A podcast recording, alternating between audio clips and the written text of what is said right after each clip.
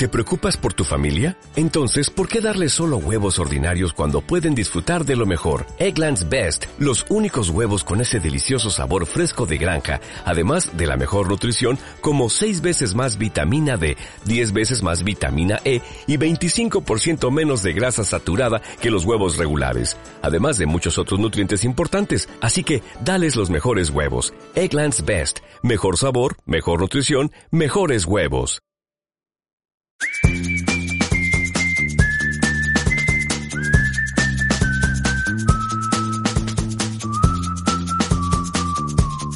La verdad que no tengo ni la más remota idea por dónde empezamos esta vuelta al mundo, eh, porque el mundo ha estado dando muchas vueltas estos últimos días y yo no sé por dónde subirme.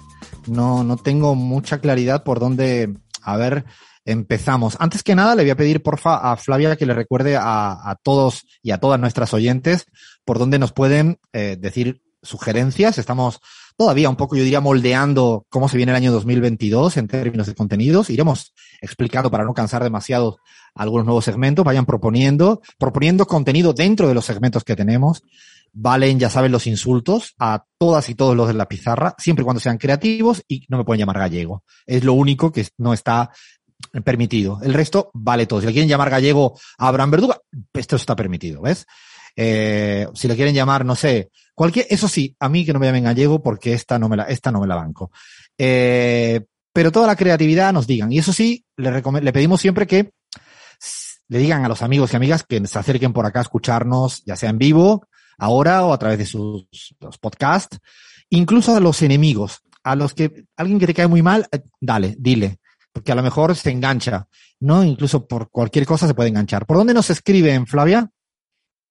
Bueno, para contarnos de los segmentos y opinar si Alfredo se tiene o no que cortar el pelo, en Twitter estamos como arroba la pizarra en YouTube, Instagram, Facebook, canal de Telegram y TikTok como Radio La Pizarra. Y si nos escuchan en diferido, plataformas de podcast, tenemos SoundCloud, iTunes, Spotify, Evox para México y España, Radio Cat para Argentina y obviamente nos pueden encontrar también en Twitch como Alfred Sarramansi. Estamos hasta en la sopa, y eso es una frase literal que una vez dijo Gris y yo se la compré. Estamos hasta la sopa. Por todas partes, estamos en las redes sociales, así que es inevitable que nos, nos escriban algo, nos tienen que decir y además nos entusiasma cuando recibimos mensajes de todo tipo. Incluso, y hay que decir que estos días, ahí en el norte de Argentina, ha habido mucha gente que, que me paraba, no para que me cortara el pelo, eh, lo que me decían era que qué buen programa, qué equipazo, qué bueno que no estás este mes, estás escuchando mucho mejor el programa. Todo ese tipo de cosas han sido recurrentes. No, pero la verdad, mucha gente y estamos muy, muy, muy felices eh, por ello. Bueno, vamos a, a, meter el diente en algún lugar. Yo creo que hay que empezar por Honduras, Chris. Me parece que esta semana mm, ha sido Honduras, ese país chiquito centroamericano. Creo que ha asumido una nueva presidenta, mujer y dice ella socialista democrática. ¿Qué ha pasado por allá? Y haciendo historia, porque es, el, bueno, como habíamos dicho en el perfil que le, que le hicimos en, en eh, Cada Loco, pues es la primera mujer en la historia de Honduras en, ser presidenta. Lo hizo de la mano, bueno, de Mel Zelaya, su esposo, también expresidente de este país, y bueno, cerrando básicamente ese ciclo no abierto tras el golpe de Estado en el 2009 en contra de, pues, su marido. Hay un audio que lo tiene Fer preparadito por ahí y si quiere lo escuchamos para dar abre boca. La presidencia de la República nunca ha sido asumida por una mujer en Honduras. Han tenido que pasar 200 años desde que se proclamó nuestra independencia. Estamos estamos rompiendo cadenas y estamos rompiendo tradiciones. Este hecho histórico solo pudo surgir de la voluntad mayoritaria del pueblo. Gracias, pueblo hondureño. Ahí estaba, mujer, primera mujer, eso que uno no podía imaginar que en Centroamérica con tanto machismo recalcitrante, no solo en, en Centroamérica, en gran parte de este mundo mundial, pero ahí está no solo mujer, sino además con un discurso, yo diría, cargado de contenido político. Eh, Gaby, creo que estuvimos durante la semana hablando de, de, del discurso, a mí me pareció un discurso que hacía mucho tiempo que no escuchaba en una toma de posesión tan cargado de eso, de directrices. No sé cómo, cómo lo viste tú. Bueno, eh, en, primer lugar, esa definición que hace Xiomara Castro de, su proceso, ¿no? Eh, como una, un socialismo democrático. Y uno de los elementos más fuertes que anunció hacia adelante eh, en esa parte democrática es usar la consulta popular como el mecanismo profundo eh, para gobernar. Y, ahí también anunció definiciones concretas para la gente, medidas concretas para la gente, que cambian la vida de la gente. Más de un millón de familias en Honduras eh, pobres que además consumen menos de 150 kilowatts eh, en electricidad, no van a pagar la electricidad. O sea, no solamente mm, como en muchos países puede estar subvencionada y tener precios más bajos, sino que en el caso hondureño no van a pagar la electricidad. Está buscando subvención para los combustibles también eh, que se puedan dar de manera inmediata, pero además ha anunciado paquetes de leyes importantísimas que tienen que ver con derechos humanos, que tienen que ver con la libertad de presos políticos. Eh, a mí me emocionó personalmente muchísimo escucharle a la presidenta el nombre de Berta Cáceres, eh, como otros hombres y mujeres hondureños que fueron víctimas de la violencia estatal en Honduras y eh, fueron asesinados. justicia para esos hombres y mujeres que eh, fueron asesinados, perseguidos en Honduras. Em, fue, una, fue una convocatoria además muy linda a, que el pueblo hondureño acompañe el proceso. Eh, previo a su posesión hubieron ciertas tensiones al interior del Congreso hondureño em, eh, por la presidencia del Congreso hondureño y la fórmula que lanza Xiomara Castro es no vamos a dejarnos atar las manos por 86 votos, sino que vamos a apelar al pueblo hondureño para gobernar a través de la consulta. Creo que, como bien dices, y suscribo absolutamente eh, todo, Gaby, mm, creo que no dejó ningún problema mm, de la realidad hondureña sin dar una respuesta programática. Y eso es eh, muy valiente hacerlo en el primer día de la toma de posición, que suelen caer siempre en discursos. Habló de la violencia machista, habló de una deuda que no se puede pagar en los términos que está, ah, habló de resolver el problema de la luz, eh, o sea, habló de apelar a la participación ciudadana, pidiendo una ley de participación ciudadana mayor en términos de consulta, o sea, a mí me impresionó y yo lo que no podía dejar de pensar eh, era a el rey de España allá en medio, el rey de España, Felipe VI, que le llamó Felipe IV, lo cual a mí me dio una maravillosa alegría. O sea, en el momento que dijo Felipe IV y la cagó, dije, mm, que se vaya al carajo, Felipe el que sea. Eh, y, qué, felicidad eh, ver al rey allí, eh, Felipe VI llamado IV, rodeado de Cristina Fernández de Kirchner, Marcelo Ebrard, ¿no? los representantes de la, de Bolivia, creo que fue David Choquehuanca, eh, que estuvo presente, eh, representantes del gobierno eh, peruano. O sea, aquello era un rojerío. O sea, un zurdaje allá metido. Y yo me imagino el rey de España que además venía de dar un discurso en Puerto Rico horroroso a favor de la exterminación, de la colonización. ¿no? De, de la América, que, que, que, venía él jactándose de lo bien que lo había hecho España en las colonias, allí en medio del rojerío este. No, te olvides a Kamala Harris, que se ha debido sentir súper cómoda en medio de ese rojerío, eh, con un estadio lleno de gente. Eh, ay, ay, ay, yo tenía un montón de gente, amigas, ¿no? Estaba nuestra amiga Anaí Durán, ministra de la Mujer peruana, que ha pasado por acá, por estos micrófonos, allá, feliz, ¿no? Elizabeth Gómez Alcorta, acompañando a la comitiva argentina, bueno, eh, dice mucho. Creo que a veces la foto, y en cambio, nadie poniéndole la vista a lo que pasaba en, Prosur, un par de días después. Prosur, ¿se acuerdan? Prosur, ¿sabes lo que es eso? A ver, ¿sabes lo que es ProSur? Eh, grupo de Lima, Eh, no sé, nadie se. Cri, cri, cri, cri. Cri, cri, cri, cri. Bueno, pues nada. ¿Queda, Eh, alguien, dejar- eh, ¿Queda alguien ahí, Alfredo? Y, ya lo y lo cerraron? peor es que ahora no saben qué hacer con la Alianza del Pacífico, porque ahora hay mayoría progresista. Entonces, asume la presidencia pro tempore eh, México, pero además con un Chile y Perú diferente, gobernado diferente, tienen grandes problemas de desintegración, nunca mejor dicho, ciertos espacios de la derecha latinoamericana. Bueno, sigo porque hay mucho. Eh, habíamos hablado algo de Chile. Por ahí Abraham eh, también esta semana fue Noticias Chile porque habemos gabinetus. ¿Está bien dicho eso? Alfredo, me pusiste a parir porque fuimos, fuimos hasta el final del documento preparado. Nada, hice, hice un, un barrido eh, en tiempo récord. ¿Está dónde? Al final está del documento, al final está. Que- Al pero final, te lo o sea, no- juro, yo le voy a decir a la audiencia que no soy tan malo como me dice mi equipo. No he visto el documento bien ahora. Me ha salido Chile porque me parecía que era hermoso hilvanar con Chile. Y bueno, perdón, perdón, dale, dale, Abraham. Bueno, sí, de Chile es hermoso hablar, ¿no? Cada cosa, cada símbolo que, que se van presentando en estos días eh, es inspirador, ¿no?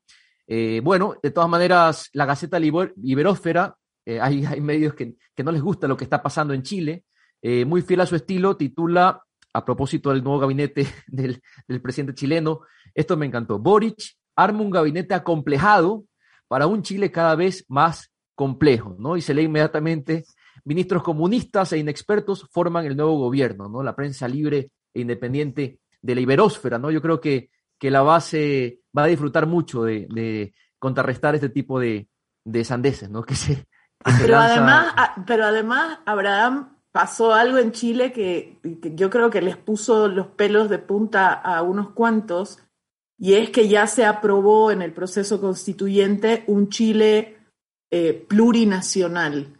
Eh, les, debe, les debe estar ahí picando todo, ¿no?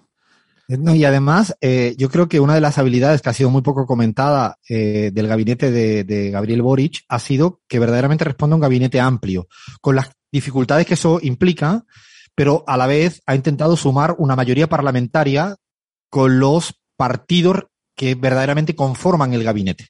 Es decir, ha logrado intentar tener en el gabinete diferentes partidos políticos de tal manera que luego tuviera un correlato en el Parlamento, en el Congreso, para poder seguir de alguna manera dándole algún tipo de estabilidad eh, parlamentaria. Eso implica a la vez tener que ver cómo se negocian muchos asuntos, porque hay miembros del Partido Comunista, por cierto, Camila Vallejo es la portavoz, ¿no? La vocera presidencial con cargo de ministro, que estuvo también aquí en los micrófonos de, de la pizarra, pero a la vez tiene gente que viene más de la exconcertación. Eso en la Argentina creo que han estudiado un doctorado en los últimos dos años de cómo intentar mm, gestionar eh, ese tipo de diferencias al interior de las alianzas y eso en Chile yo creo que además lo vamos a tener más como una una cuestión cada vez más habitual en la política latinoamericana y en la política internacional. Ya en Europa se viene estudiando mucho cómo se acabaron los bipartidismos y cada día son eh, parlamentos más fragmentados. De hecho, Italia no tienen cómo eh, elegir presidente. Eh, así llevan cuatro votaciones y tirando dados para arriba, no dados, pero tienen grandes dificultades. Bueno, en Chile los desafíos están, creo que asume a principio de marzo y vamos a estar atentos porque como bien decía Gavis, además hay una constituyente de manera, de manera paralela. Bueno, vamos a seguir, ahora vamos a meternos un poquitín en Ecuador, Abraham, ahora sí, ese sí que lo, no hace falta ni mirar papeles. A ver, seguro que vas a hablar bien de Guillermo Lazo, ¿no? Sí, claro, claro, claro. Aquí lo tratamos siempre bien al, al, al banquero Lazo.